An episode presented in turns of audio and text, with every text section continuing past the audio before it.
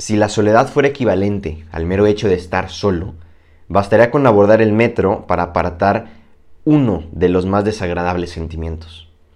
Pero la experiencia de soledad no se quita con gente, y a veces ni siquiera con la familia, y en muchos casos ni con la pareja. La gente que va y viene es tan ajena como la puede ser la familia o el compañero. La soledad no se remedia con la compañía, la proximidad física o la relación sexual, que algunos suponen que es muy íntima. Dos cuerpos que se rozan y se producen placer el uno al otro no necesariamente disipa en uno la vivencia de soledad. En ocasiones, incluso, puede acentuarla. ¿Por qué en una sociedad hacinada, comunicada como nunca y además promiscua los individuos se sienten solos?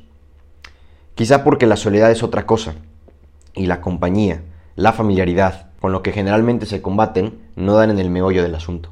Hemos oído hasta el cansancio que el ser humano es un ser social, un ser simbólico, alguien que no es sin el otro.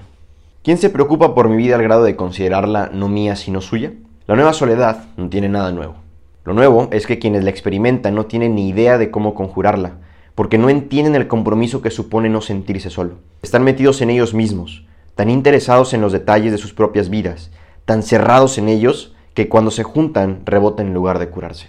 Interesarse por el otro no consiste en prestarles atención, sino en estar realmente interesados en lo que sueña, en lo que quiere, en lo que le duele, lo que le gusta, y que nos preocupe, como nos preocupa a nosotros, lo que soñamos, nos gusta y nos duele. Hay tanta soledad porque son muy pocos los que entienden la necesidad de preocuparse por los demás, por lo que les es ajeno y porque resultan aún menos quienes son capaces de hacerlo.